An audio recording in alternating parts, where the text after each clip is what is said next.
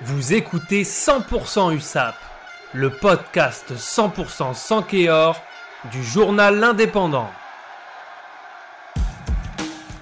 Samedi 30 janvier en clôture de la 18e journée de Pro D2, l'USAP solide leader se déplaçait au stade Sapiac pour affronter Montauban, 11e, qui reste sur un très beau succès à Biarritz, 31 à 3.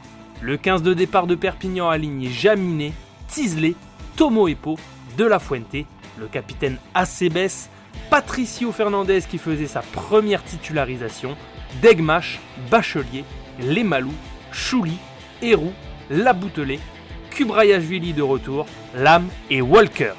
Après un chassé-croisé permanent au tableau d'affichage, les Montalbanais ont fini par s'imposer de 2 points, 25 à 23, et les Catalans qui ont subi leur première défaite en 2021 ne peuvent se contenter que d'un maigre bonus défensif.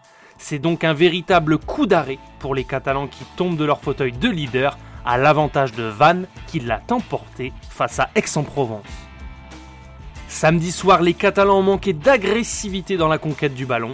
Seylalalam a raté sa première mi-temps, ce qui a permis à Montauban de récupérer beaucoup de ballons.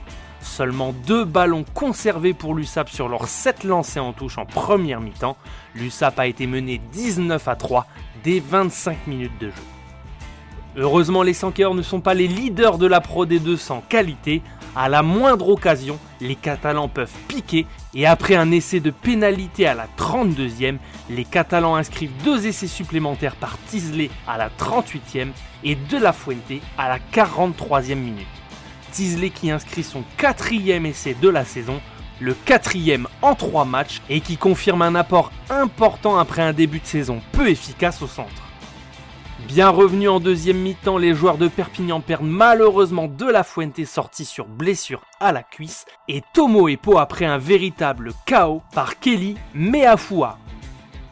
Le meilleur marqueur de l'USAP, Melvin Jaminet, a été moins inspiré que d'habitude, ce qui n'a pas été le cas de Jérôme Bosviel de Montauban, un 7 sur 9 au pied qui a permis à Montauban de l'emporter.